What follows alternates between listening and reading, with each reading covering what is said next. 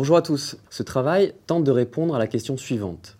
Quelles sont les conditions à respecter lorsque l'on souhaite sortir des codes visuels traditionnels de l'étiquette de vin? En effet, il est admis en marketing qu'il existe des codes visuels dits catégoriels concernant le design du packaging. Par exemple, sur la catégorie des vins de Bordeaux, on observe que la plupart des marques en présence utilisent une mise en page centrée, un mélange de lettres majuscules en empattement et de police script formelle, une étiquette blanche ou légèrement jaunie avec quelques touches d'or chaud, ainsi qu'une gravure de château ou un blason. Il a souvent été dit que les opérateurs de la filière française auraient intérêt à innover en matière de design de l'étiquette en sortant des codes visuels que nous venons de décrire. En effet, d'un point de vue marketing, le fait d'innover en matière de design du packaging présente de nombreux avantages.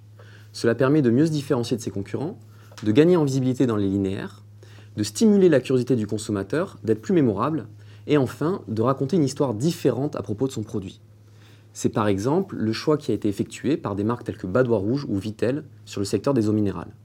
Cependant, cette stratégie présente également un risque, celui d'être rejeté par les consommateurs n'acceptant pas l'aspect innovant et donc inhabituel du packaging. Il est donc nécessaire d'étudier les conditions sous lesquelles il est possible de sortir des codes visuels d'une catégorie de produits. Pour tenter de répondre à cette question, nous avons réalisé une étude comparative des codes visuels des vins de Bordeaux et des vins de la Barossa Valley en Australie. L'idée étant de comparer les pratiques d'une région réputée conservatrice avec celles d'une région étant reconnue pour avoir su innover en matière de design du packaging.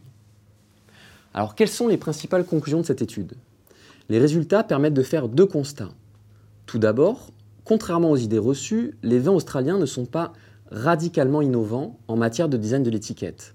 Au contraire, ils utilisent majoritairement les mêmes codes visuels que les vins de Bordeaux en matière de couleur, de typographie ou de mise en page. En revanche, les vins de la Barossa réussissent à se différencier individuellement au travers de thèmes ou de styles d'illustration innovants. Ensuite, les résultats montrent qu'au travers des nouveaux thèmes et styles d'illustration introduits, les vins de la Barossa réussissent à développer des storytelling de marque plus variés que les vins de Bordeaux. L'analyse sémiotique permet de vérifier que les thèmes et styles d'illustration utilisés renvoient à quatre grandes thématiques qui s'opposent. Une partie des étiquettes fait le choix de représenter le site de production, tandis qu'une autre catégorie met en avant le créateur du vin. Par ailleurs, certaines étiquettes utilisent des illustrations évoquant le thème de la culture, tandis que d'autres évoquent le thème de la nature. À l'intersection de ces deux oppositions émergent quatre storytelling de marque. Tout d'abord, le storytelling du vin comme œuvre d'art. Le vin nous est présenté comme une œuvre d'art dont les qualités intrinsèques proviennent du savoir-faire et de l'inspiration de son créateur.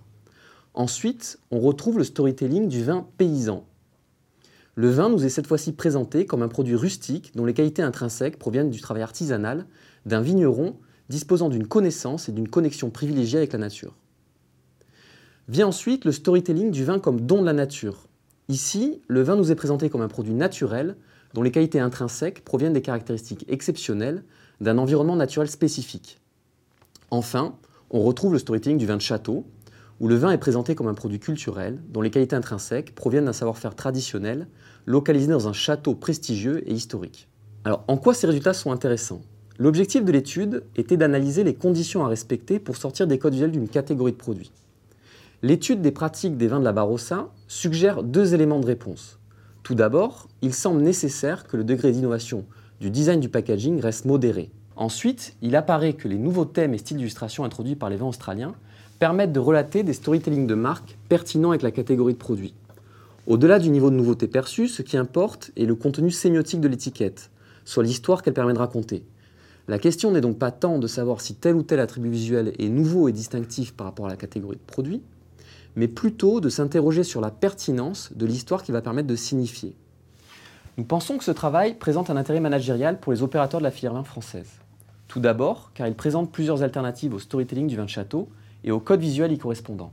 Ensuite, car il leur fournit quelques clés pouvant leur permettre d'innover en matière de design et donc de mieux se différencier.